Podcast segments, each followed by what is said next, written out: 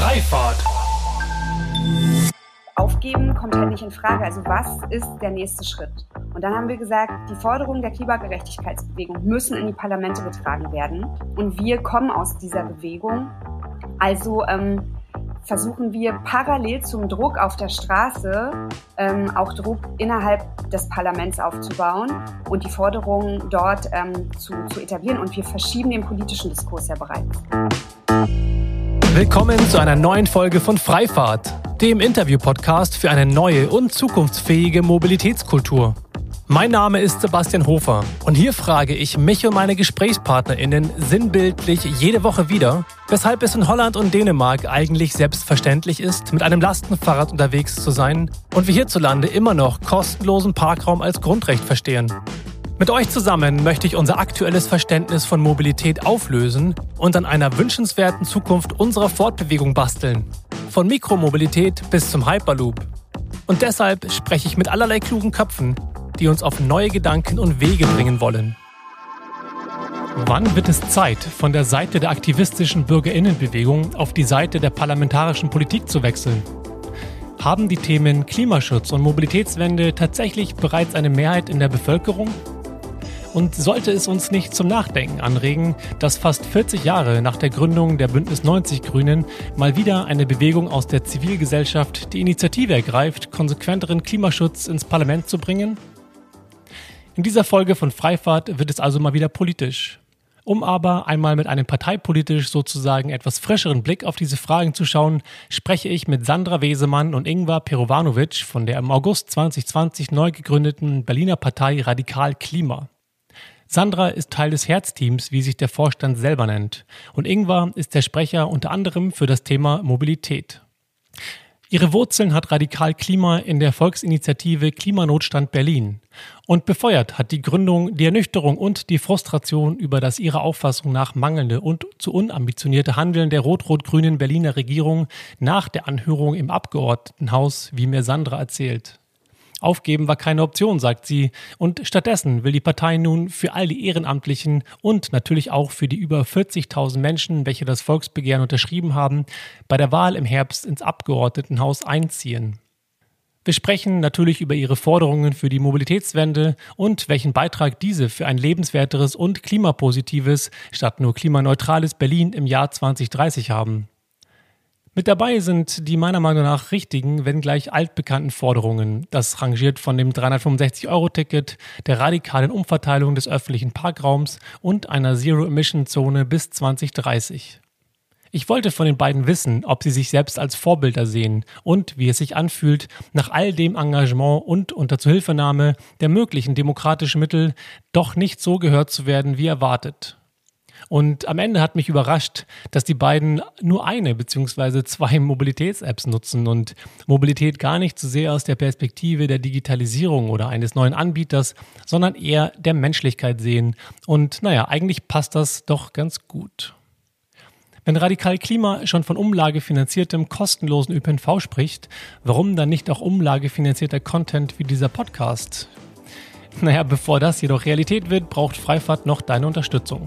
Sei es durch Empfehlungen oder Aufträge als Keynote-Speaker oder Moderator oder mit Beratungsaufträgen bei der Entwicklung von Produkten, Dienstleistungen und Mobilitätskonzepten.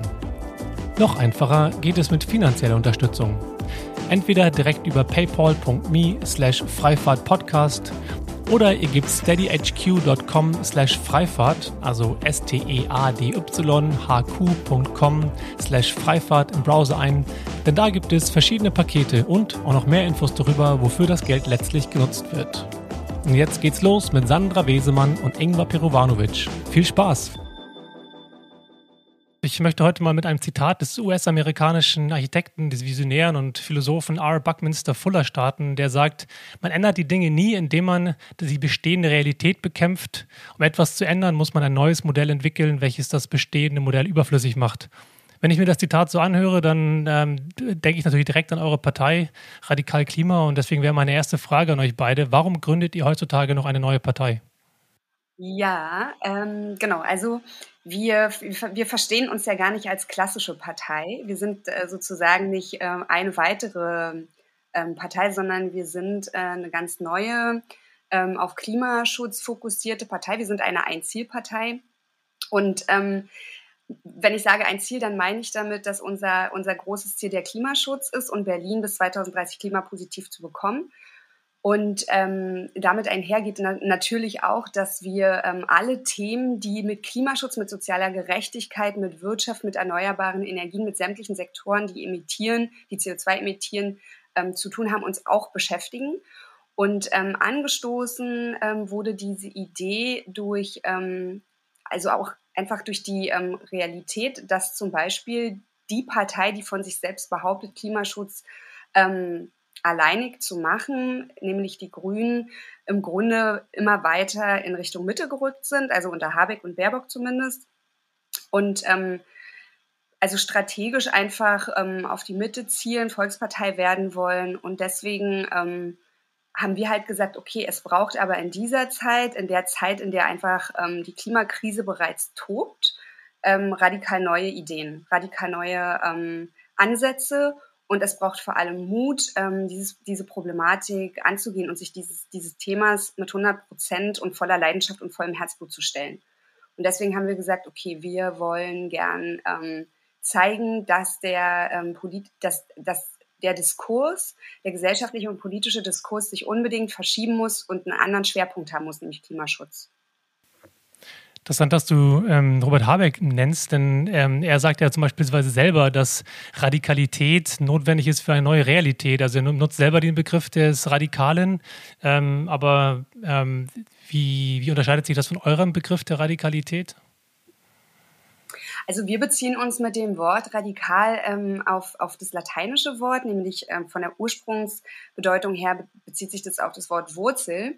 Und äh, wir meinen damit, dass wir ähm, das Problem an der Wurzel anpacken wollen. Also wir wollen Maßnahmen aufstellen, um Berlin ähm, bis 2030 klimapositiv äh, zu, be zu bekommen, angelehnt an das äh, Pariser Klimaschutzabkommen. Das ist für uns sozusagen ähm, das Ziel, das, was wir erreichen müssen. Und ähm, dazu haben wir uns halt ähm, mit WissenschaftlerInnen und ExpertInnen zusammengesetzt und ähm, beziehungsweise besteht dieser regelmäßige Austausch schon seit letztem Jahr, also seit einem Jahr jetzt. Und ähm, wollen einen Klimaplan ähm, formulieren, in dem wir die Maßnahmen, die sowieso schon von, ähm, von verschiedenen Institutionen, Organisationen, von NGOs, von Klimaschutzwissenschaftlerinnen bestehen, bündeln. Und das ist dieser Klimaplan, ähm, von dem wir auch nicht behaupten, dass er allumfassend ist, aber er ist ein Ansatz, um überhaupt in die Richtung zu gehen, ähm, Berlin als, als Stadt klimapositiv zu bekommen bis 2030. Ähm, die Frage habt ihr wahrscheinlich auch schon ein paar Mal beantwortet, aber der, wenn man radikal liest als Begriff, ist das ja etwas, was zumindest mit mir etwas macht. Ich denke mir dann so, wow, okay, das ist jetzt irgendwie nicht, nicht sanft, das ist vielleicht nicht sehr, ähm, vielleicht auch nicht sehr, sehr einladend, das ist schon sehr kontrovers für mich, wenn ich den Begriff so lese, auch wenn ich die lateinische Übersetzung oder die lateinische Herkunft äh, gut annehmen kann.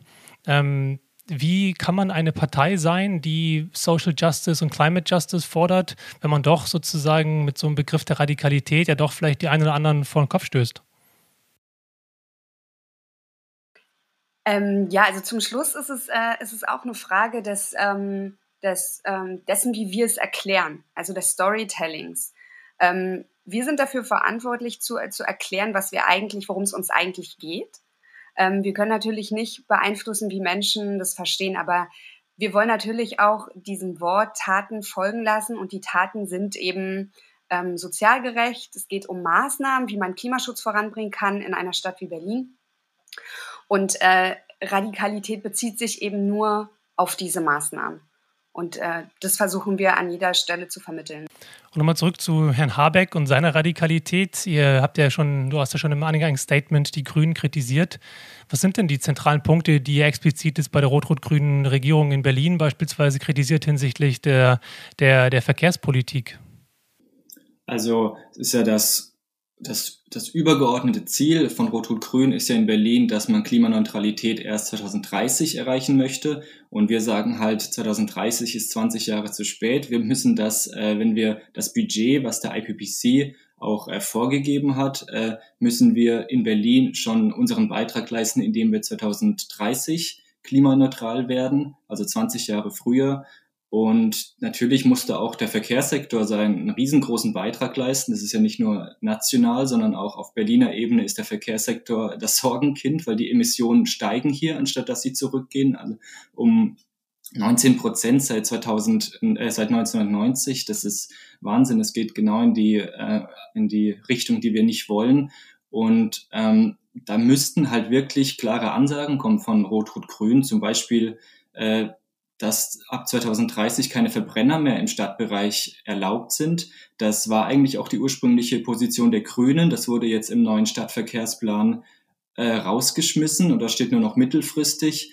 Dann überhaupt, dass die Flächen auch umverteilt werden. Das ist etwas, ähm, das ist gar nicht so in der in der Debatte vorhanden. Alle Parteien reden natürlich darüber, dass man den ÖPNV stärken muss, die Fahrradverkehr ausbauen muss, aber wirklich auch mal ähm, es unbequem für das Auto zu machen. Da traut sich keine Partei, da traut sich Rot-Rot-Grün nicht ran. Und da sehen wir einfach den größten Hebel, wie wir eine Verkehrswende schneller und ja auch effektiver umgestalten können. Und dann nat natürlich auch so Sachen Parkraumbewirtschaftung. Das muss wirklich flächendeckend auf ganz Berlin ausgeweitet werden.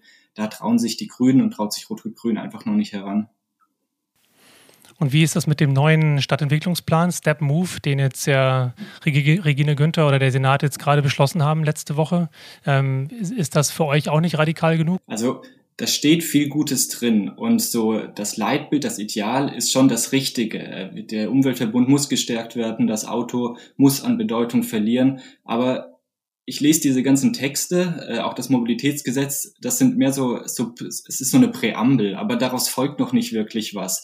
Und es ist nicht wirklich konkret. Also zum Beispiel wirklich äh, eine Reduzierung des Autoverkehrs, zum Beispiel eine Halbierung äh, der Autos innerhalb von zehn Jahren zum Beispiel. Das wäre, wäre eine radikale Forderung, auch eine konkrete Forderung. Oder es steht nichts drin zum, äh, zum also 365 Euro Ticket oder es steht auch nichts drin, wie zum Beispiel äh, der Anwohnerparkausweis, wie der viel teurer gestaltet werden kann. Ähm, das sind mehr so Leitlinien und ich vermisse so wirklich das Konkrete jetzt auch in dem neuen Stadtentwicklungsplan ich sag mal so, als neue Partei ist es ja immer leicht, Sachen zu fordern und laut zu rufen und sicherlich auch notwendig in einem demokratischen Prozess. Das will ich gar nicht in Abrede stellen. Aber ähm, gerade so äh, Parteien wie auch die Piratenpartei, die ja sozusagen ja auch mit euch verglichen werden, so zumindest in der Art und Weise, wie ähm, ihr jetzt entsteht und sicherlich auch an Zuwachs bekommen könntet in Zukunft, ähm, ist ja die Kritik immer laut zu sagen, naja, fordern ist schön, aber umsetzen ist halt nicht so leicht. Und gerade bei Stadtentwicklung und Infrastrukturmaßnahmen dauert das ja mal lange, um eine neue Schiene, quasi neue U-Bahn-Linie zu bauen oder überhaupt Straßen umzuwidmen, Parkplätze wegzunehmen, Fahrradwege zu bauen. Ist alles nichts, was man in Wochen oder Monaten ohne weiteres für die ganze Stadt schaffen kann. Wie antwortet ihr auf diese Forderung, auf diese, diese Kritik? Also ich würde sagen, unser Programm für die Verkehrswende ließ es sich relativ leicht und schnell umsetzen. Äh, und wir haben ja jetzt gesehen an den Pop-up-Radwegen, wie schnell es gehen kann, wenn mal der Wille da ist, wenn so das Window of Opportunity irgendwie da ist. Äh, der Grund, warum es zum Beispiel nicht geschieht, dass eine Straße für den Autoverkehr gesperrt wird und äh, für den Fahrrad- und Fußverkehr freigegeben wird, ist, dass man sich nicht wirklich traut, dass es zum Teil vielleicht noch auf rechtlich schwierigen Füßen steht, aber äh, Im Grunde braucht es einfach den Mut und dann könnten die Dinge auch schnell umgesetzt werden. Aber weil man sich halt nicht traut, weil man dann immer irgendwie Ausgleichsmaßnahmen sucht und nicht wirklich äh, das beherzt angeht, weil man vielleicht, weil auch die Parteien Ärger haben vor dem Unmut äh, der Leute.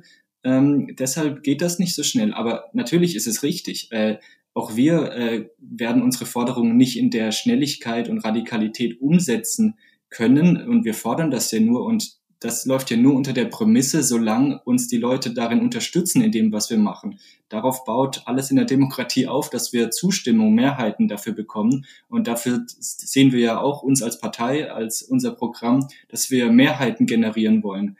Du hast gerade davon gesprochen, dass ähm, es um eine Mehrheit geht und dass es auch quasi, dass, dass die, die Zivilgesellschaft eigentlich schon weiter ist als die Politik und denen der nötige Mut fehlt, auch manchmal Entscheidungen zu treffen, die wie beispielsweise Straßen zu sperren oder Parkplätze wegzunehmen, vor denen wir, mit denen ich hier in meinem Podcast spreche, ihr dafür steht, ich natürlich auch dafür stehe, Ähm, ich frage mich jedoch immer, ob wir nicht tatsächlich auch in einer sozialen Schicht unterwegs sind und einem Umfeld, welches eigentlich gar nicht repräsentativ ist und deswegen durchaus die Entscheidungen, die jetzt noch getroffen werden in, in Landesparlamenten oder auf Bundesebene, durchaus noch ihre Richtigkeit haben. Also woher nehmt ihr diese Auffassung, dass eigentlich die Zivilgesellschaft ähm, schon weiter ist und somit die Politik eigentlich mutiger sein könnte? Darauf würde ich gerne antworten. Also ähm, Radikal Klima mh, hm, hat sich ja gegründet letztes Jahr im Januar und äh, um auf die Gründungsgeschichte kurz einzugehen, also davor gab es die Volksinitiative Klimanotstand. Das waren sozusagen ähm, die gleichen Köpfe, die diese ähm, Volksinitiative angestoßen haben. Und ähm, wir haben innerhalb von einem halben Jahr ähm, für die Volksinitiative ähm, 20.000, nicht nur 20.000 Unterschriften gesammelt, die man eigentlich für eine Volksinitiative braucht, sondern 35.000. Ähm, kurz darauf, im letzten Jahr, hat sich die Volksinitiative Klimaneustart ähm, mit dem Thema Klimabürgerinnenrat beschäftigt. Und auch die haben über 30.000, ich glaube sogar auch über 35.000 Unterschriften gesammelt innerhalb von sechs Monaten. Ähm, anhand der, äh, der Zahlen zu Demonstrationen, zu den Klimastreiks, die auch zu, zu dem ähm, die Fridays ähm, aufrufen, gehen deutschlandweit äh, 2,5 Millionen Menschen auf die Straße. Das bedeutet, es gibt so viele Menschen, die deutlich machen, dass sie bereit sind für ganz neu gedachten Klimaschutz, dass sie Klimaschutz wollen.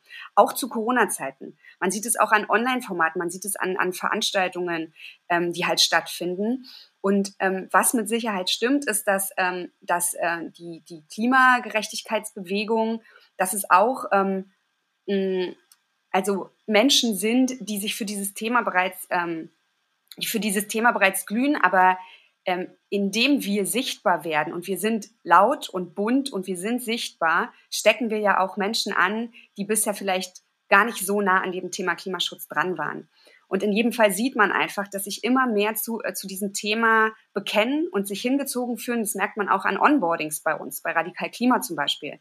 Dass Menschen kommen, die sagen, hey, normalerweise ähm, habe ich mich mit dem Thema überhaupt nicht beschäftigt, aber äh, irgendwie möchte ich mehr dazu erfahren. Also da gibt es eine Neugierde mh, mm, und eine Überzeugung und vor allem eine ganz, ganz starke Energie. Und das ist für uns der Beweis, dass die Menschen ready sind. Nur die Politik hat einfach den, den Zahn der Zeit noch nicht verstanden.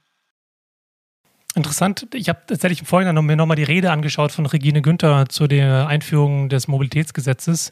Und ich fand es irgendwie sehr befremdlich, wie unruhig es auch in dem Saal war. Also es wurde dauernd dazwischen gerufen, auch teilweise irgendwelche unprofessionellen Kommentare von anderen Parteien ähm, reingerufen. Und ähm, es war eine sehr fast schon respektlose ähm, Art und Weise, finde ich, dem Thema gegenüberzutreten. Und ich habe mich gefragt, eigentlich ist es auch komisch, weil sämtliche Forderungen für eine neue Mobilität, sei sie jetzt ausreichend oder nicht, zielen ja darauf ab, mehr Lebensqualität zu schaffen für uns alle in Städten und auch natürlich im ländlichen Raum, um dem einzuschließen. Ich finde es allerdings trotzdem verwunderlich, dass trotzdem dann viele dagegen sind und äh, würde natürlich ähm, von euch gerne wissen, ob ihr eine Erklärung dafür habt, warum es eigentlich so wenig Konsens gibt bei so etwas wie, hey, wir wollen doch eigentlich eine lebenswertere Stadt, lebenswertere Lebensumgebungen haben. Ja, das ist tatsächlich ein großes Rätsel und äh, natürlich haben wir da auch nicht den Schlüssel, äh, um den man umdrehen kann. Äh, wir versuchen einfach über eine positive äh, Kommunikation äh, die Menschen tatsächlich zu überzeugen und also das ist ja auch, was mich antreibt jetzt auch im Mobilitätsbereich, dass ich der festen Überzeugung bin, dass eine autofreie Stadt eine unglaublich positive Utopie wäre für alle Menschen, nicht nur für die, die nicht Auto fahren, sondern für auch die Autofahrer, weil auch Autofahrer sind ja immer Fußgänger und sind auch mal Radfahrer und wollen auch einfach nur in der Stadt ähm, ja dahin laufen, ohne äh, immer mobil zu sein, sondern einfach mal verweilen. Und ich glaube, uns fehlt kollektiv die Vorstellungskraft, wie eine andere Stadtinfrastruktur, eine andere Mobilität ausschauen könnte, weil ich, wir alle sind äh, nicht alt genug, um äh, andere, um die Stadt mal anders erlebt zu haben. Also seit wir denken können, äh, fahren unglaublich viele Autos durch die Städte und das Neue ist immer etwas, wovon man generell Angst hat, wovon man sagt, hey, ähm, bevor ich das Neue äh, nicht wirklich kenne, bewahre ich lieber den Status quo. Und da braucht es einfach irgendwann mal diesen Durchbruch, dass wir zeigen können, ähm, nee, es geht auch tatsächlich anders. Und dafür braucht es auch, ja, wie kann man sagen, eine, eine gewisse, ja, man, man muss halt die Verkehrswende erlebbar machen. Man muss zeigen, äh, wie eine Straße ohne Autos aussehen kann. Da finde ich, da ist die Friedrichstraße ein super gutes Beispiel, auch wenn sie noch nicht perfekt ist, aber sie zeigt einfach, wie es anders aussehen kann. Und Zum Beispiel überlegen wir jetzt gerade in der Arbeitsgruppe Mobilität, dass wir ähm, einen Wettbewerb ausschreiben wollen, dass äh, alle, ähm, die die wollen, ähm, einen also ihr Bild oder ihre Vorstellung einer Verkehrswende visualisieren, also ein Bild von vorher und es dann grafisch äh, so umzugestalten, dass keine Autos mehr drin sind, dass nur noch äh, Fahrradfahrer, Fußgänger oder neue Mobilitätsformen unterwegs sind, einfach um die Verkehrswende auch fürs Auge sichtbar zu machen und immer nicht, also nicht nur aus diesem abstrakten Ziel heraus, wir müssen Klimaschutz betreiben und deshalb müssen wir jetzt so und so die CO2-Emissionen reduzieren. Nee, Klimaschutz hat damit eigentlich gar nichts zu tun. Äh, es geht darum, die Stadt lebenswerter zu machen und das müssen wir irgendwie sichtbarer machen als jetzt. Das heißt, wenn ich die richtig verstehe, sind dann sämtliche EntscheiderInnen, die wir gerade in demokratischen Institutionen gewählt haben, haben nicht dieses Bild, haben nicht die, die Vorstellungsvermögen oder vielleicht noch die, die Weitsicht oder was ist der, das Problem aus deiner Sicht? Ja, ich glaube, wenn du in der Politik bist, vor allem wenn du in der Verantwortung bist, äh, gehst du viel mehr vom Status quo aus und ähm, guckst auf die Mehrheiten oder auf die gesellschaftlichen äh, Stimmungen, die gerade präsent sind. Aber mein Verständnis von Politik und auch mein Verständnis von der Funktion von Parteien ist, dass sie für Mehrheiten aktiv werben müssen, äh, dass sie das, was, wofür sie irgendwann mal in die Politik gegangen sind, die PolitikerInnen, dass sie dafür werben und nicht immer nur gucken, äh, wie ist gerade die Mehrheitslage und sich damit zurechtfinden. Also Politik ist äh, auch das Unmögliche möglich zu machen und äh, das geht leider irgendwie verloren, äh, sobald man an der Regierung ist. Und da sehen wir uns natürlich auch als äh, Verbündeter von den Grünen, nicht nur als, nicht als Gegner, dass wir auch wieder äh, das uns zu sagen trauen, was die Grünen sich vielleicht nicht trauen und äh, dafür Mehrheiten zu suchen, wo Sie denken, äh, damit kommen wir nicht in die Mitte der Gesellschaft hinein. Ich möchte auch noch mal eine Sache ergänzen, die uns total wichtig ist, ähm, weil du vorhin auch äh, noch mal so zusammengefasst hast, dass, ähm, dass, dass wir als Partei eben auch die Grünen kritisieren. Also wir kritisieren alle Parteien, alle etablierten Parteien, die sich in dieser Zeit nicht gegen die Klimakrise wenden und keine Maßnahmen etablieren die, die, die, die Problematik ähm, angehen. Also das ist eine Angst, äh, die, die bei allen etablierten Parteien, da gibt es ja noch viel schlimmere, ähm, also die CDU oder die SPD sind äh, da ehrlich gesagt noch sehr viel ähm, schlimmer, die kritisieren wir hauptsächlich. Ähm, habt ihr jemals, also wenn ich mir angucke, ihr seid ja auch irgendwie so, eine, so ein Hybrid aus einer Partei und aus einer aktivistischen Initiative heraus. Ihr hast ja schon gesagt, wo ihr herkommt mit Klimanotstand. Ihr habt ja auch Leute, die von Extinction Rebellion, Fridays for Future, habt ihr eine, eine, eine große Nähe. Ähm, wieso seid ihr, wieso habt ihr beschlossen, explizit eine Partei zu gründen, die in politischen, demokratischen Institutionen nachher mitentscheiden, ob als Opposition oder als äh, in Verantwortung seid ihr mal hingestellt. Ähm, wieso reicht es euch nicht oder hat es euch nicht gereicht, weiterhin auf dieser aktivistischen Seite zu bleiben? Ja, da greife ich auch noch mal unsere Gründungsgeschichte auf. Also die Volksinitiative Klima, Klimanotstand hat ähm, anstelle der 20.000 Unterschriften 35.000 Unterschriften gesammelt. Das waren alles Ehrenamtliche, die sich ähm, im, äh, vor anderthalb Jahren äh, mehr als sechs Monate lang auf die Straße gestellt haben und diese Unterschriften freiwillig unbezahlt gesammelt haben als Volksinitiative. Und dann zum Schluss übergibt man diese 35.000 Unterschriften dem AGH. Dann werden die geprüft noch mal drei Monate lang. Dann wartet man, wie viele davon gültig sind. Also es waren bei uns 35.000, 43.000 haben wir sogar gesammelt. 35.000 waren gültig. Und dann ähm, passiert halt einfach nichts damit. Also dann äh, ist einfach kein Handeln von Seiten der Politik wirklich zu erkennen. Es wurde dann halt die Klimanotlage anstelle des Klimanotstands ausgerufen von Regine Günther. Das heißt also, dieses Konzept wurde von uns als Volksinitiative zwar übernommen, aber dann auch noch rhetorisch abgewandelt. Ähm, und dann war es das halt einfach. Und das ist, ähm, das löst halt eine Frustration aus, ähm, mit der man dann erstmal umgehen muss. Also wir als Aktive, als Ehrenamtliche, die ja viel Zeit und äh, Herzblut investiert haben. Und dann gibt's halt so die Überlegung, okay, ähm, aufgeben kommt halt nicht in Frage. Also was ist der nächste Schritt? Und dann haben wir gesagt, die Forderungen der Klimagerechtigkeitsbewegung müssen in die Parlamente getragen werden. Das ist unbedingt erforderlich. Und wir kommen aus dieser Bewegung. Also ähm, versuchen wir parallel zum Druck auf der Straße ähm, auch Druck innerhalb des Parlaments aufzubauen und die Forderungen dort ähm, zu, zu etablieren. Und wir verschieben den politischen Diskurs ja bereits. Auch jetzt schon. Ich habe mich nämlich auch im Vorhinein gefragt, wenn ich mir vorstellen würde, sozusagen aus meiner aktuellen Haltung, aus meinem Unzufriedenheitsstatus mit dem Status quo heraus so weit zu gehen, bis ich eine Partei gründen würde, würde wahrscheinlich noch viel Wasser die Elbe runterfließen. Gab es auch mein Gefühl von Überforderung, von, von Angst zu sagen, wow, wir gründen jetzt echt eine Partei? Ähm, ja, klar. Also äh, es ist sowieso also eine, Pro eine Problematik dabei, wenn man eben ganz viele ähm, Menschen ein Jahr lang ähm, als Team ähm, erstmal sich zusammenfinden lassen möchte und ähm, dann ehrenamtlich unbezahlt äh, mit viel äh, Freizeitaufwand äh, sozusagen ähm, dazu bringen oder wenn sich diese ganzen Menschen dazu entscheiden, ihre Freizeit dafür aufzuwenden, für Klimaschutz einzustehen. Die größte Gefahr besteht sowieso darin, dass die Menschen sich ausbrennen, weil sie halt so viel verändern wollen, weil sie, ähm, weil sie sehen, wie, ähm, wie, wie, wie sehr es unbedingt notwendig ist, dass wir endlich handeln. Und ähm, deswegen ist es einfach gar nicht, also es ist ganz wichtig, Mechanismen zu etablieren innerhalb der Partei, innerhalb der Community, um solche Sachen Work-Life-Balance so gut es geht irgendwie abzufedern. Und ich glaube, das ist es, ähm, das ist das Allerwichtigste, dass wir auch als Community immer weiter zusammenwachsen. Und dafür versuchen wir gerade in diesen erschwerten Bedingungen, unter diesen erschwerten Bedingungen wie unter Corona, ähm, den Corona-Regelungen, unser Möglichstes, äh, um online irgendwie ein Gefühl von Zusammengehörigkeit weiterhin aufrechtzuerhalten und sogar noch auszubauen. Und ich, wir freuen uns wahnsinnig auf die Zeit, ähm, zu der wir wieder auf die Straße gehen können und sichtbar werden können und uns noch mehr als, als Gemeinschaft fühlen dürfen. Ist das so ein Berliner Ding eigentlich, dass es hier viel mehr Aktivismus gibt und Initiativen, die gegründet werden zu den Themen Klimawandel, Mobilitätswende im Vergleich zu Hamburg beispielsweise oder auch München oder auch vielleicht irgendwie Köln um noch und Frankfurt, um noch zu nennen, die anderen großen Städte in Deutschland, habe ich immer den Eindruck, dass das ein ganz anderes Level hat. Ähm, seht ihr das genauso?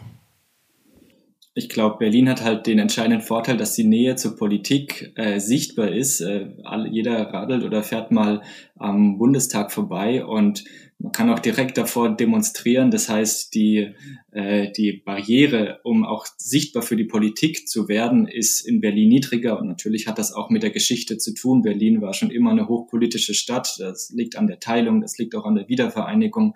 Und Berlin zieht halt auch äh, viele Leute an, die auch vielleicht eine gewisse, ja, idealistisch äh, unterwegs sind.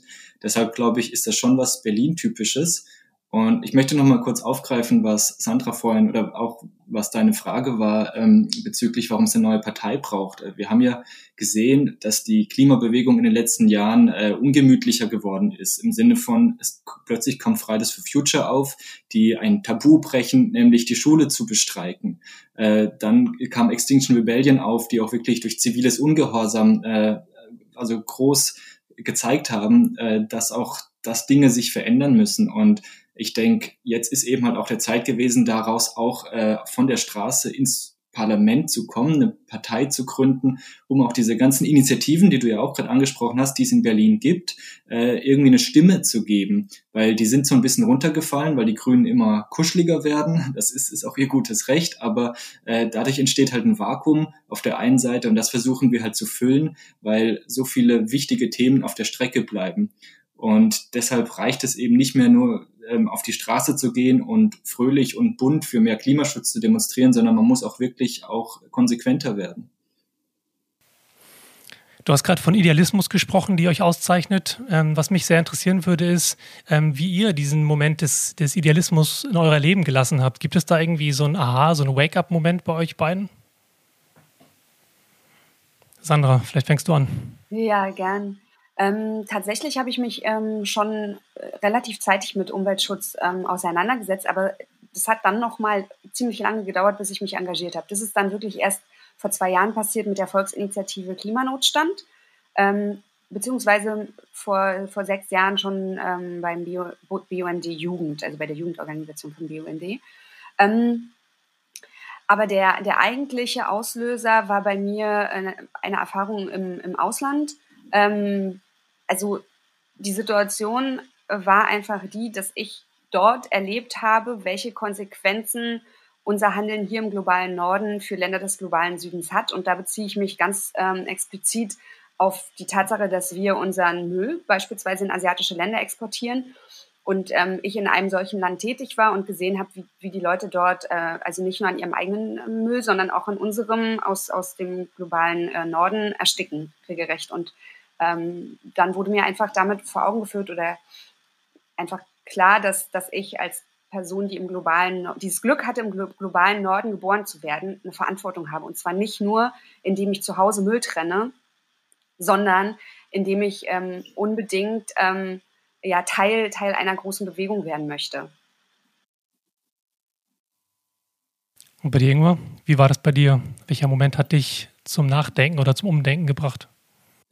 Also es gibt nicht diesen Moment, aber was mich schon immer äh, geleitet hat, ist, dass ich der Überzeugung bin, dass wir Menschen eigentlich vernunftbegabt sind und uns auch vom besseren Argument überzeugen lassen können und dass nichts in Stein gemeißelt ist, äh, nichts ist äh, festgeschrieben für die Zukunft und dass wenn wir das bessere Argument haben und auch die bessere Kommunikation, dann können wir Leute überzeugen von guten Dingen und es ist so viel, was im Moment schief läuft. Das ist ja, im Verkehrssektor ist ja nur der eine Bereich, aber die Art und Weise, wie wir Energie gewinnen, wie wir immer noch äh, auf Wachstum uns konzentrieren äh, und das BIP als einziges Wirtschaftsziel ausgeben, äh, so viele Dinge, die falsch laufen, aber die nicht unvermeidlich sind und es gibt eine Alternative und das treibt mich äh, an, mich auch zu engagieren, dass ich glaube, dass wir Dinge über Argumentation, über Kommunikation äh, können wir Leute erreichen und dass wir, wir streben ja letzten Endes alle irgendwie zum Besseren hin und äh, da, das ist ein weiter Weg, aber irgendwann mal ist es soweit und dann schaffen wir das auch. Und das ist das, was mich eigentlich so tagtäglich antreibt. Und äh, passiert euch das manchmal, dass ihr denkt, wow, das ist echt noch ein verdammt langer Weg, den wir hier vor uns haben? Und wird es jemals diesen Tag, diesen Moment, dieses Jahr geben, in dem, ähm, ja, in dem eure, ihr eure Ziele erfüllt seht? Ja, ich, ich glaube, es gibt nicht diesen einen Tag oder dieses Heiland, äh, wo wir hinwollen und plötzlich ist alles gut. Äh, das ist ein unentwegter Kampf äh, für mehr Gerechtigkeit, für mehr Nachhaltigkeit und äh, die Ziele dorthin sind immer kleinteilig und kleinschrittig. Äh, aber es, es haben sich ja schon viele Dinge zum Besseren äh, gewandelt, auch wenn sie natürlich viel zu langsam sind. Aber dass wir unseren Strom aus fast 50 Prozent aus Erneuerbaren decken, da wurde ja noch vor 20 Jahren gesagt, äh, es sind nur vier Prozent insgesamt auch langfristig möglich. Also die Dinge gehen zum einen schnell, zum anderen natürlich nicht schnell genug. Aber äh, ich wäre sehr zufrieden, wenn die Dinge mal losgetreten werden. Und im Moment sehe ich auch irgendwie so ein Momentum, gerade hier in Berlin. Äh, es wird, wurde noch nie so viel über Mobilitätsthemen und Verkehrswende geredet, dass wir jetzt auch mal wirklich die Dinge, die so im Kopf, in der Vision schon seit langem bestehen, endlich mal auf die Straße bringen, äh, weil sie mehrheitsfähig werden, weil äh, die Mehrheit davon überzeugt ist, dass, dass es die bessere Alternative ist zum Status quo. Und gerade im Verkehrsbereich Bereich bin ich eigentlich sehr optimistisch, dass wir uns gerade wirklich in einem Veränderungspunkt befinden, wo wir Dinge umsetzen können. Hm, das Klischee der, des Klimaaktivismus oder vielleicht auch für Menschen, die Initiativen gründen für eine Mobilitätswende, ist häufig ähm, veraltet. Ähm, Gerade wenn ich mir euch beide so angucke, dann passt ihr rein äußerlich zumindest ähm, im besten Sinne nach Berlin und vielleicht in jede andere deutsche Metropole. Ähm, und das finde ich auch darüber hinaus interessant, dass eigentlich, wenn man, wenn ihr Fridays for Future ansprecht, ähm, wenn man guckt, wer sozusagen heutzutage auf, ähm, auf Demonstrationen geht für Klimawandel, wer in diesen Initiativen ist, dann scheint sich dort auch etwas getan zu haben, dass der, der typische Aktivist, die typische Aktivistin, was auch immer das bedeutet, sich auch verändert hat. Worauf ich hinaus will, ist, ähm, welche Rolle seht ihr ähm, bei dem Thema Vorbilder? Ähm, wie, sehr, wie sehr seht ihr euch als Vorbilder in eurem Kiez, in eurer Community, vielleicht in euren Arbeitsumfeldern, in euren sozialen Umfeldern eine andere Art der Mobilität und vielleicht auch eine andere Art, andere ähm, Klimabewusstsein, was ja darüber steht, als eigentlicher Treiber ausmacht? Also ich finde diese, diese Frage wirklich richtig schwierig, ähm, weil äh, die Gefahr besteht, also es ist irgendwie so ein schmaler Grad zwischen äh, Vorbild sein und belehrend sein. Ähm, und also ich versuche ehrlich gesagt äh, damit immer relativ vorsichtig umzugehen und ähm, eher zuzuhören. Also was bewegt dann meinen Freundeskreis dazu, sich oder einzelne Menschen in meinem Bekanntenkreis dazu, sich so oder so zu verhalten. Und ähm, ich versuche dann eher so die Beweggründe zu verstehen und, und äh, für, für mich dann auch mit in die Arbeit bei Radikal Klima mitzunehmen, weil äh, diese Menschen mir ja auch ein Bild davon vermitteln, was, ähm, was andere Menschen ähm, ansprechen würde, was deren Sorgen sind. Also da kommt, glaube ich, so ein bisschen diese Nähe mh, hm, zu, äh, zu denjenigen, die wir ansprechen wollen, relativ schnell durch. Ähm, ja, und ansonsten, glaube ich, ist es einfach ähm, wichtig, dass, dass wir uns ähm, unserer Verantwortung bewusst sind und uns das immer wieder vor Augen führen, dass wir nicht in einer Komfortzone leben dürfen, weil ähm, wir hier in Industrieländern ähm, auf Kosten anderer Länder des globalen Südens einfach ähm, diesen Reichtum ähm, besitzen und, äh, und, und deshalb einfach ähm, alle Vorbilder sein müssten. Und Ingmar, wie ist das bei dir? Wie siehst du, stehst du zu der Idee des Vorbildes? Siehst du dich als Vorbild? Nein, weil ähm, das, was ich mache, mache ich nicht, um Vorbild zu sein, sondern weil ich selber davon überzeugt bin. Also wenn ich, ich bin kein Vegetarier, aber ich esse weniger Fleisch, schon seit, also wenig Fleisch und das mache ich äh, nicht, weil ich damit zeigen will, dass ich mich bewusster ernähre, sondern weil ich selber die Art der Landwirtschaft, äh, des Tierwohls unterstützen will oder auch der Klimaeinfluss. Ähm, oder dass ich nicht fliege, hat auch nicht damit zu tun, dass ich äh, nicht zeigen will, hey, ich fliege nicht mehr, sondern äh, ich mache das für mich und dann bin ich vielleicht automatisch ein Vorbild für andere auch, aber ähm, ich muss kein Vorbild sein, ich möchte überzeugen in dem, was ich sag, aber als Mensch äh, muss ich kein Vorbild sein und da sehe ich auch nicht meine Aufgabe.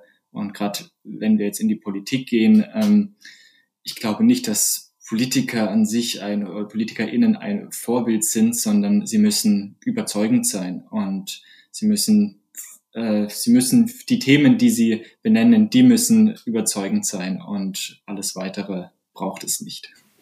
Aber gleichzeitig ist es ja schon so, wenn man guckt, was uns in unserem Konsumverhalten, unserer Meinungsbildung prägt ganz stark auch Vorbilder. Wenn man Richtung Instagram guckt oder Social Media insgesamt, sind es ganz viele Vorbilder, man nennt sie Influencer, äh, die ja Entscheidungen prägen und ein Einstellungen dazu. Das heißt, ich würde entgegenhalten wollen, dass Vorbilder doch genau das ist, was wir eigentlich heutzutage brauchen, um ein, neue, ähm, neues Mobilitätsverhalten beispielsweise für sich selber zu inkorporieren im Alltag. Weil wenn ich Leuten sage, hey, guck mal hier, jetzt gibt es ein Fahr Lastenfahrrad oder es gibt irgendwie ÖPNV oder Carsharing oder was auch immer als Alternative zu einem privaten Auto, dann ist das erstmal vielleicht ein gutes Argument, welches aber vielleicht noch nicht wirklich ausreicht, um dieses Grundbedürfnis und die Emotionalität, mit dem das verbunden ist, dann auch zu erleben und dann auch die Entscheidung zu treffen. Ich habe, sag ruhig, Ingmar, ich schließe mich dann an. Äh, da hast du natürlich recht. Natürlich brauchen wir Vorbilder, aber die sehe ich eher, die sollen aus der Mitte der Gesellschaft kommen. Also, dass die Influencer tatsächlich irgendwann mal auch ihre Kraft und ihre Reichweite nutzen, um äh, nicht nur Produkte zu verkaufen, sondern auch wirklich äh, politisch zu sein, wie es auch Rezo ja gemacht hat, dass er seine Reichweite nutzt. Und es brauchen Vorbilder auch, äh, dass, dass Fußballer nicht immer nur mit äh, großen Autos irgendwie als Vorbild dienen, sondern auch mal vielleicht einen suffizienten, klimatauglichen Lebensstil als Vorbild führen. Da gibt es ja vielleicht welche, aber die finden halt vielleicht noch nicht so eine große Reichweite. Aber das ist ein dynamischer gesellschaftlicher Prozess. Wer als Vorbild zu dienen hat, das, das, das kann man nicht äh, antizipieren, das kann man auch nicht irgendwie vorschreiben. Äh, das, das muss so aus dem aus der Mitte der Gesellschaft kommen und das wird sich ja bestimmt auch so entwickeln. Also dass auch äh, Greta Thunberg ja für viele als Vorbild dient für das, was sie macht und für das, was sie sagt. Äh, auch Luisa Neubauer, also dass dass wir Persönlichkeiten haben, deren zentrales Thema es ist, äh, auf Klimaschutz und Umweltschutz aufmerksam zu machen. Das ist auf jeden Fall schon ein Fortschritt. Das hatten wir vor ein paar Jahren nicht. Sandra, du wolltest noch was ergänzen? Ja, ich habe, ähm, also ich fand es sehr überzeugend, was Ingmar gerade gesagt hat. Da möchte ich mich gern anschließen. Aber hinzu ähm, kommt, glaube ich, auch, dass, äh, dass Menschen nicht nur von Vorbildern beeinflusst werden, sondern auch von ihren eigenen Ängsten. Und dass es deshalb wichtig ist, ähm, auch immer wieder deutlich zu machen, welche Chancen Klimaschutz jetzt zum Beispiel, um bei dem Thema zu bleiben, ähm, für, für, uns alle bedeutet. Also dass es nicht bedeutet, dass uns allen was weggenommen wird. Und es geht auch nicht darum, ähm, gegen das Tempolimit irgendwie äh, vorzugehen, ähm, sondern es geht irgendwie darum, aufzuzeigen, was, wie viel lebenswerter zum Beispiel die Stadt Berlin sein kann, wenn die Luft sauber ist, wenn äh, irgendwie wir genug äh, Wasser haben, wenn wir alle aufeinander Acht geben, wenn wir solidarischer leben. ähm, also was es für eine Qualität, für einen Zugewinn für uns alle bedeuten kann. Und ich glaube, darum, darum geht es auch ganz stark. Hm, du hast gerade schon davon gesprochen, wie wichtig ist es zuzuhören und auch in Diskurs zu gehen mit den Menschen in unserem Umfeld. Wie gelingt euch das und welche Fähigkeiten muss man vielleicht auch mitbringen ähm, und welche Fähigkeiten habt ihr an der Stelle, um genau diesen Diskurs, diese mannigfaltigen Perspektiven, Probleme, Bedürfnisse von dieser diversen Gesellschaft ähm, ja, auszuhalten und vielleicht auch dann umsetzen zu können? Ja, also ich bin ja relativ neu jetzt in der Politik und äh, Corona hat natürlich das Zuhören äh, auf analogen Wege etwas schwierig gemacht und äh, dass, dass es auf digitalem Weg die, äh, die das Zuhören manchmal schwer fällt. Das habe ich jetzt gemerkt, als ich zum Beispiel mal auf Twitter unterwegs war, jetzt auch zum, ich bin ein Twitter-Neuling und, und wie schnell mich das auch irgendwie auch äh, provoziert hat durch die Art und Weise, wie dort Statements rausgehauen werden, verkürzt, extra provo provozierend. Und ich denke, diese sozialen Netzwerke zum Beispiel sind ein Gift für eine wirkliche, äh, also ähm, förderliche Kommunikation, weil nur Standpunkte ausgetauscht werden und es keine wirkliche Kommunikation möglich ist. Deshalb habe ich mich dann auch gefragt, also wie sieht denn eine wirkliche Kommunikation aus, so dass beide Seiten davon lernen können? Und äh, da bin ich jetzt gespannt auf den Wahlkampf, wenn der losgeht. Dann werden wir auf der Straße präsenter sein mit äh, Wahlkampfständen oder auch bei, bei Menschen direkt ansprechen an, vor ihrer Haustür.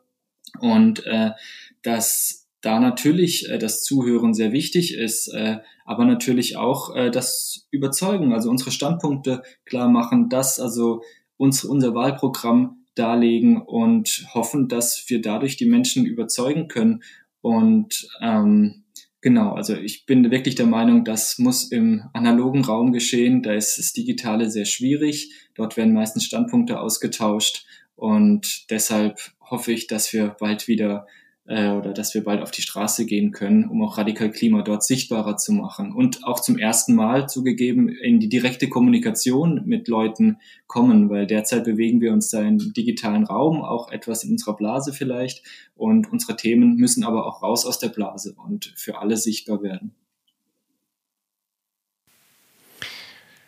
Ähm, ich würde gerne ein kurzes Spielchen machen mit euch, und zwar das Mobilitätsquartett ähm, oder das Freifahrtquartett, bei dem ich euch eine Frage vorlese. Manchmal geht es darum, eine Zahl zu nennen oder eine Antwort zu nennen, und ähm, es gibt nichts zu gewinnen außer die Ehre. Seid ihr bereit? Mhm. Wie viele Gänge hat euer Fahrrad? Sieben. 16. Dann hat auf jeden Fall Ingmar gewonnen. Ähm, wie lange ist es her, dass du das letzte Mal mit dem Auto gefahren bist? Mitgefahren vor einer Woche. Da war ich zu Besuch bei meinen Eltern auf dem Land. Genau, also vielleicht hebe ich auch noch mal.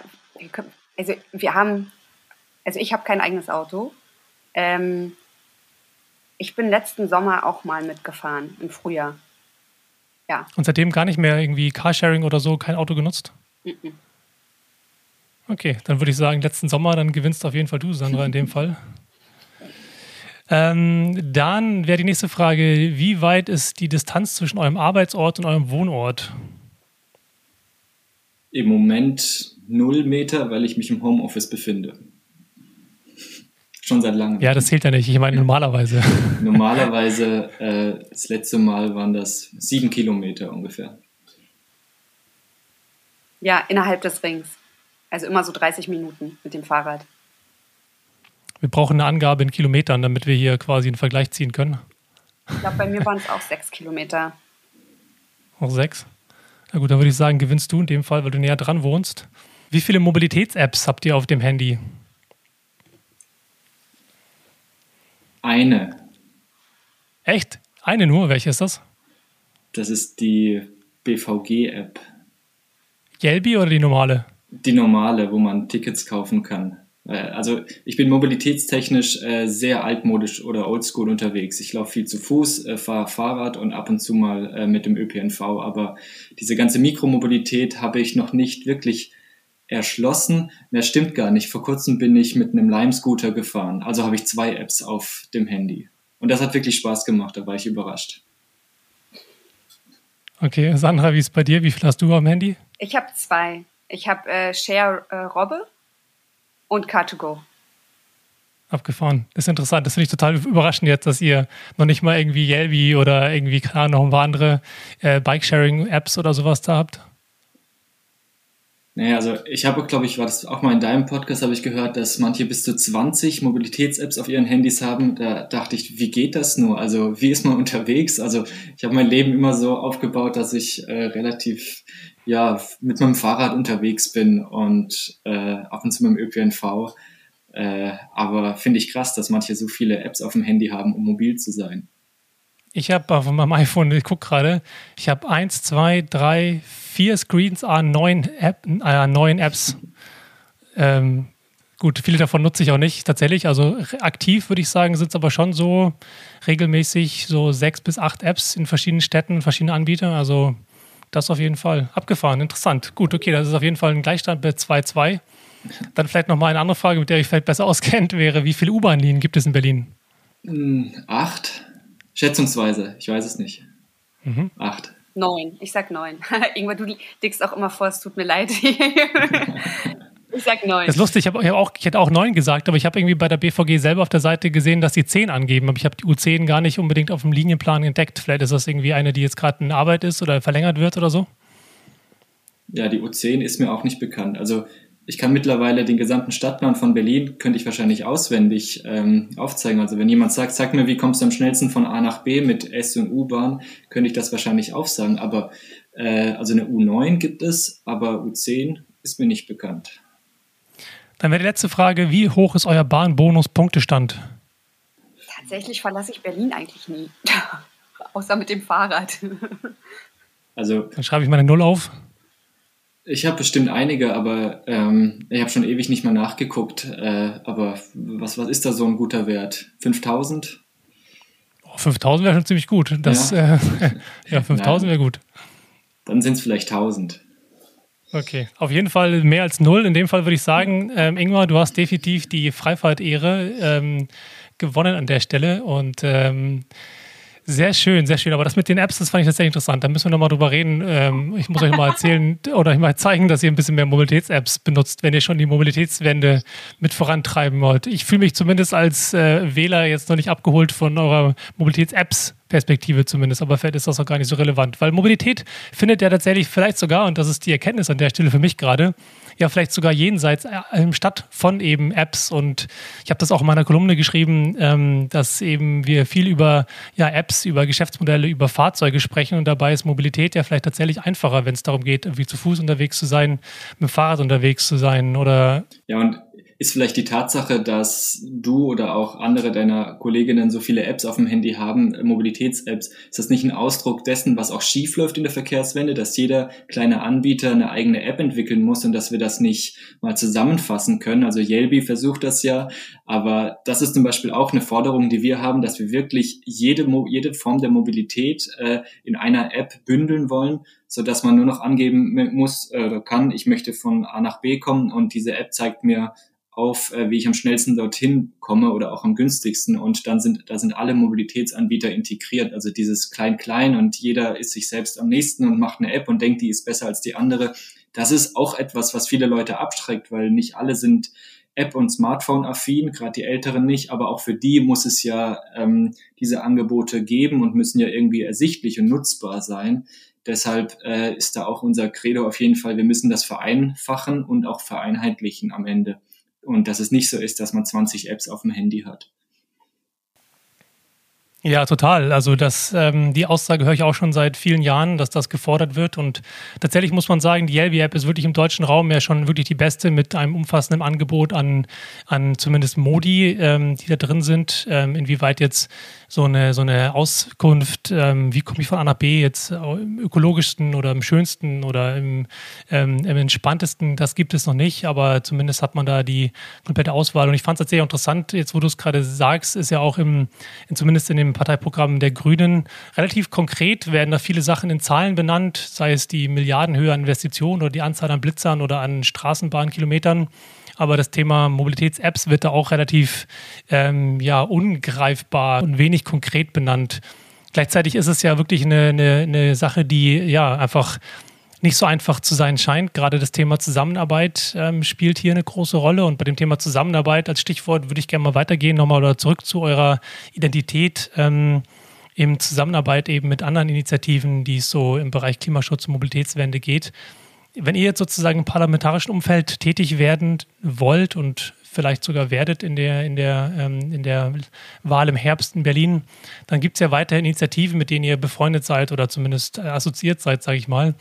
Wie kann ich mir diese Arbeit vorstellen? Ist es dann im Prinzip, seid ihr nicht auch dann befangen, dass ihr gleichzeitig in, in aktivistischen Umfeldern unterwegs seid, persönlich, aber eben sehr nah an dieser Szene dran seid? Sind da nicht irgendwie Fridays for Future, XR und Ende Gelände die Lobbyisten, die euch in eurer Entscheidung dann beeinflussen in Zukunft im Verhältnis zu den, zu den IndustrievertreterInnen, denen man den Lobbyismus in der aktuellen politischen Landschaft vorwirft?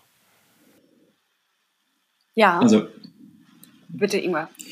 Also ich glaube, man muss da differenzieren zwischen den äh, Initiativen wie Fridays for Future oder Extinction Rebellion oder Ende Gelände und den Initiativen und Vereinen, die es ja hier in Berlin gibt, wie den ADFC, Changing Cities, die auch wirklich äh, konstruktiv und auch wirklich mit viel Expertise ähm, ihre Erfahrung äh, beitragen. Und mit denen sind wir jetzt zum Beispiel schon in sehr engen Austausch. Wir schreiben ja gerade einen Klimaplan, der aufzeigt, wie Berlin bis 2030 klimapositiv werden soll. Und den schreiben wir eben zusammen mit WissenschaftlerInnen und halt auch den ganzen Akteurinnen, die es hier in Berlin gibt zu diesen Themen.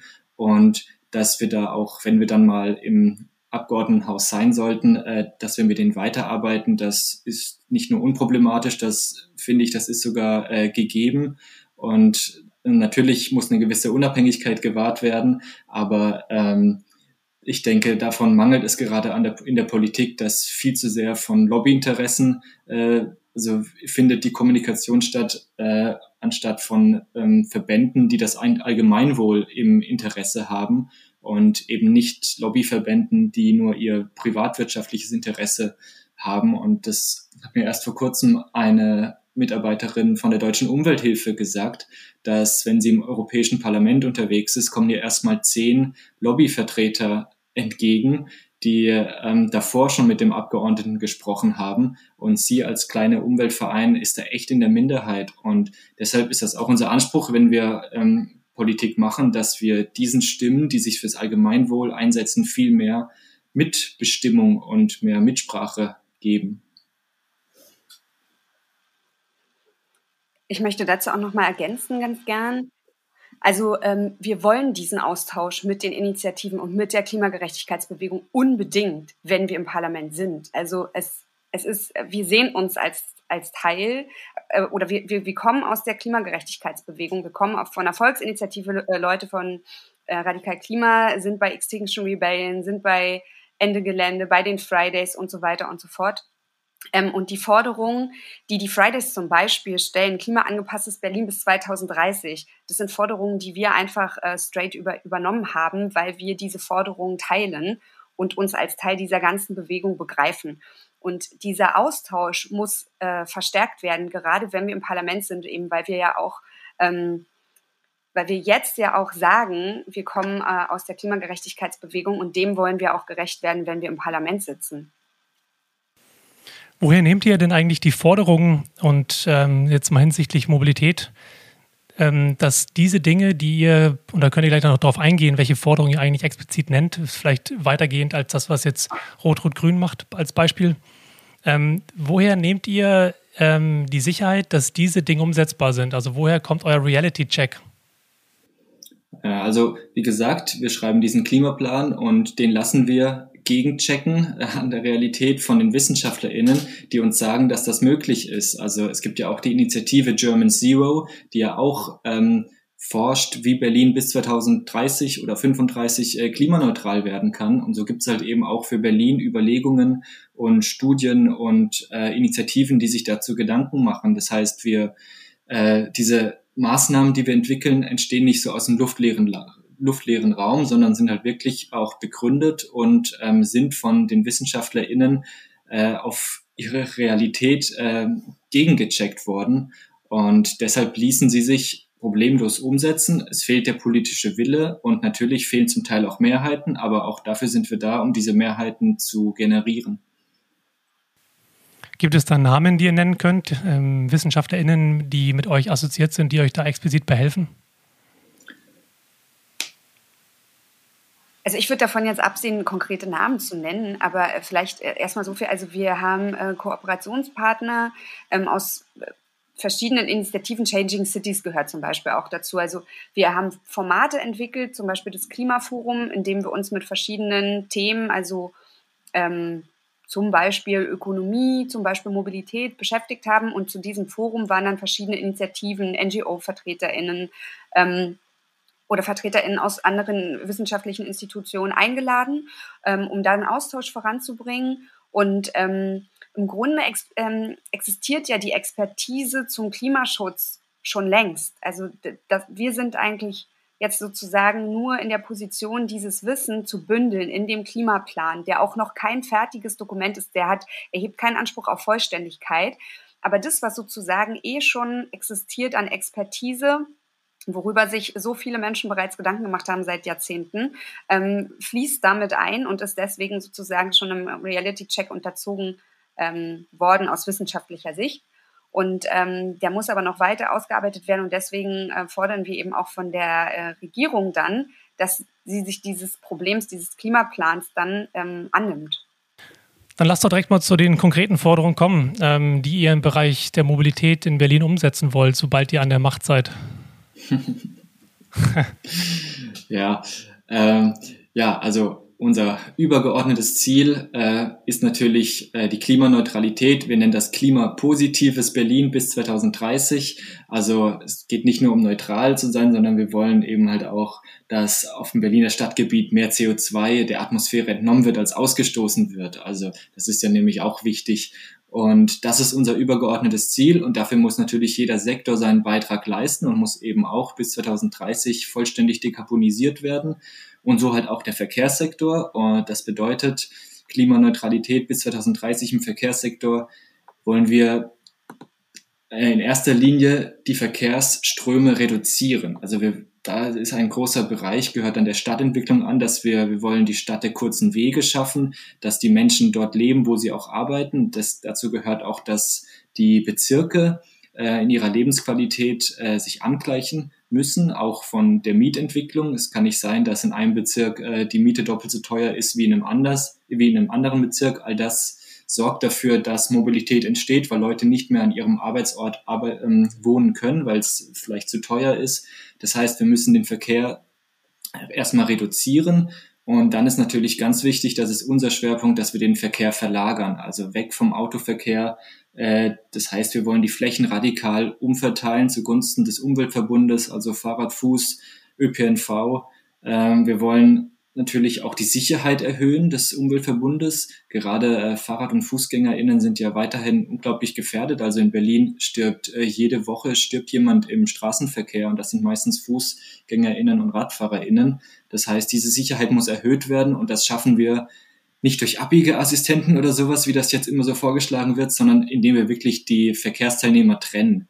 Und das heißt auch, dass wir jetzt nicht eine Parallelinfrastruktur an Radwegen und, und Schnellradwegen aufbauen müssen, sondern die Fahrräder gehören auf die Straße. Äh, nur so schaffen wir wirklich, dass die Dominanz des Autos abnimmt. Und das heißt, wir arbeiten halt auch in unseren Maßnahmen mit den klassischen Pull- und äh, Push-Faktoren. Also Pull, wir müssen die Alternativen attraktiver machen, ÖPNV günstiger machen. Wir fordern da zum Beispiel als kurzfristige Maßnahme das 365-Euro-Ticket.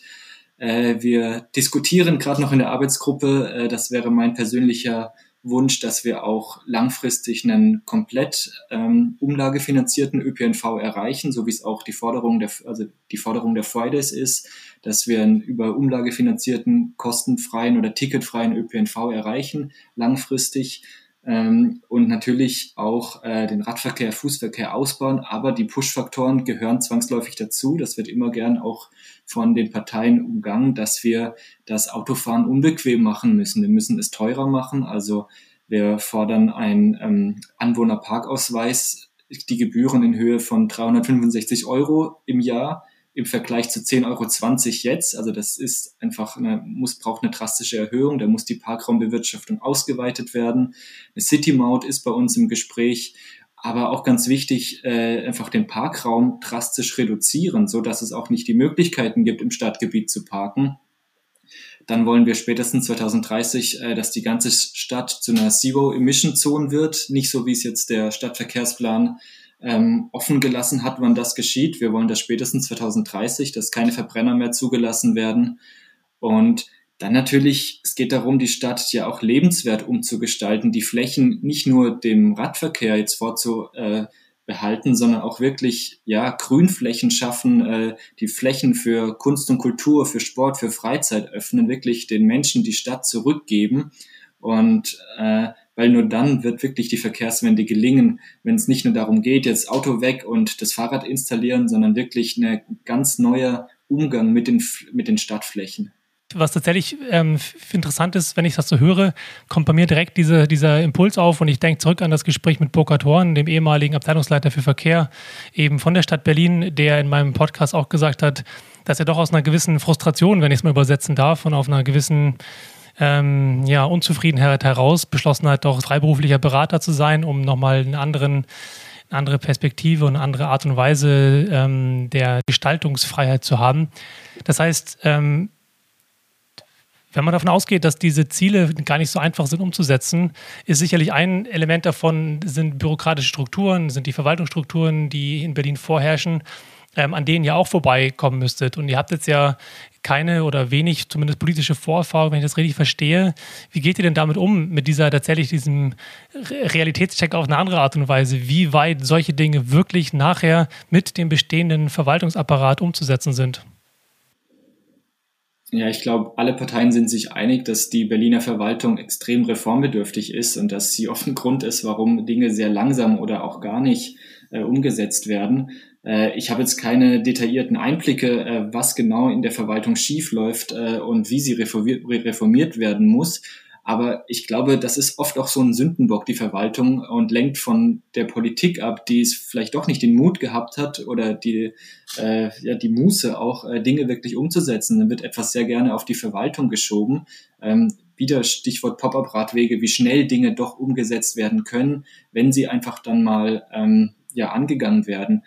Und ja, deshalb ähm, das, was wir machen, ist ja ein Angebot. Wir, wir stellen zwar Forderungen auf, aber die werden ja nur umgesetzt, wenn wir wirklich gewählt werden und wenn auch Mehrheiten für diese Forderungen bestehen.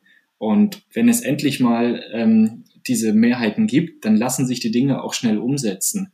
Dann lässt sich auch der Straßenraum schnell umverteilen, ohne dass es dafür gleich auch ähm, große ähm, Studien geben muss, ob das jetzt wirklich äh, sinnvoll ist oder nicht weil einfach dieser Impuls aus der Gesellschaft da ist. Und ich denke, wenn die Politiker, wenn die Parteien diesen Impuls spüren, dann geht das auch ziemlich schnell. Und wir sind ja dafür da, um die Dinge auch zu verschnellern, um eben halt auch die Mehrheiten dafür zu besorgen. Da würde ich noch ein Fragezeichen hinterstecken tatsächlich, weil es ja durchaus eben diese Trennung aus der politisch, Politik und der, der Verwaltung ähm, auch gibt und ihr sicherlich nicht die Ersten seid, die mit guten Zielen in die, in, in die Politik, zumindest in die parlamentarische Politik gehen, um dann Sachen umzusetzen und dann tatsächlich an diesen alten Strukturen dann zu scheitern. Also da gibt es ja tatsächlich einige Beispiele und eins von dem habe ich ja gerade genannt. Also da wünsche ich euch und hoffe ich, dass das äh, anders sein wird, wenn es soweit ist. Ja, es ist ja, also nicht mal die Ziele sind ja im Moment ausreichend, um die Verkehrswende in Berlin äh, loszutreten. Also deshalb treten wir auch an, weil wir die Ziele, die, äh, das, das, die Motivation oder halt auch äh, die Ambition der Parteien ist einfach viel zu gering. Äh, es ist ja nicht so, dass die Ambition da ist, aber es halt irgendwie an der Verwaltung scheitert. Jetzt Beispiel, man könnte ja das Ziel ausrufen, bis 2030 äh, das gesamte Stadtgebiet verbrennerfrei zu machen, aber man macht es nicht, weil halt eben die Ambition oder auch äh, der Ehrgeiz ist nicht da von den Parteien. Und das muss ja als erstes geschehen, bevor wir auch an die Umsetzung gehen, äh, wie das tatsächlich umzusetzen ist, dass wir überhaupt in der Ziellage äh, auf Paris-Kurs sind und auch auf dem Kurs, die Verkehrswende in Berlin wirklich erfolgreich umzugestalten. Also das heißt, auf der Zielebene ist noch so viel äh, Erneuerungs- oder auch so viel Potenzial und auch dafür sind wir da, um auch wirklich mal in den Zielen ähm, Klartext zu reden.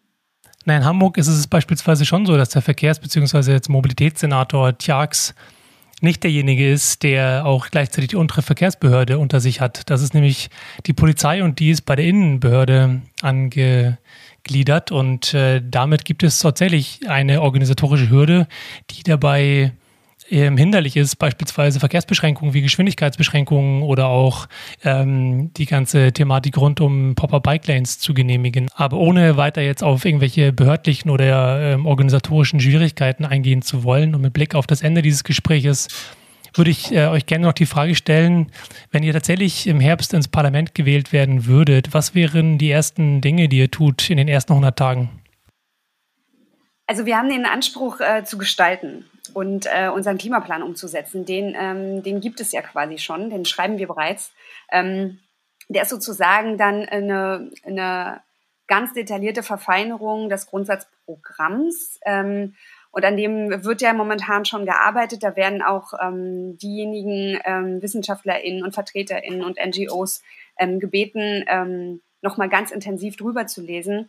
Und das wird sozusagen dann unsere erste Amtshandlung sein, ähm, diese Maßnahmen ähm, auf Umsetzbarkeit, ähm, zu einer Umsetzbarkeit zu, zu, pushen.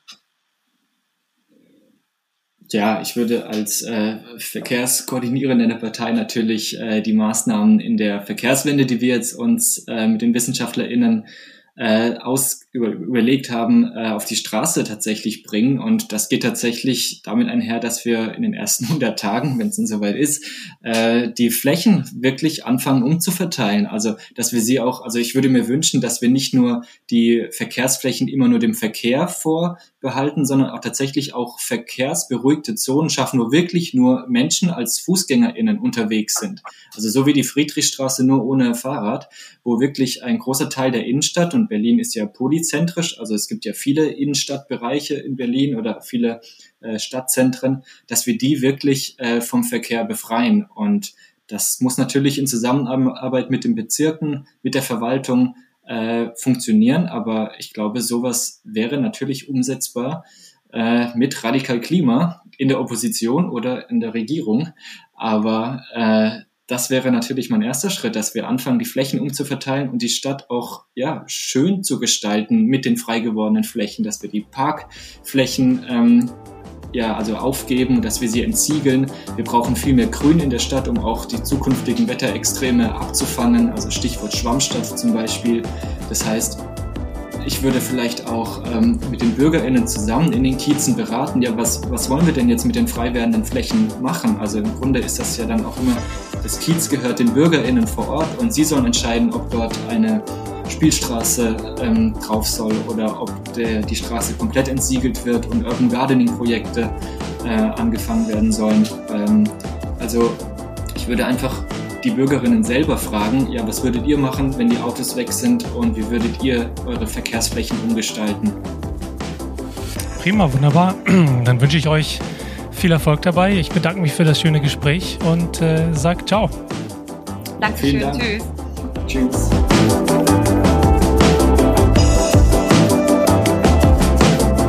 Danke, dass du heute wieder reingehört hast und ich hoffe, wir hören uns in zwei Wochen wieder. Ich freue mich auf jeden Fall drauf und ich versuche gerade eine etwas größere Diskussionsrunde zu organisieren und hoffe, dass ich das bis zur nächsten Folge hinkriege.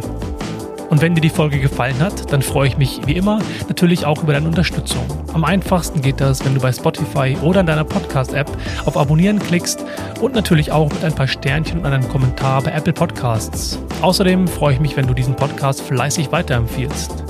Wenn du Kontakt aufnehmen möchtest, findest du mich bei LinkedIn, Instagram oder Twitter unter dem Namen Freifahrt. Das war es für heute mit Freifahrt. Mein Name ist Sebastian Hofer und ich freue mich, wenn du in der nächsten Folge wieder reinhörst und sage gute Fahrt und lass die Haare wehen.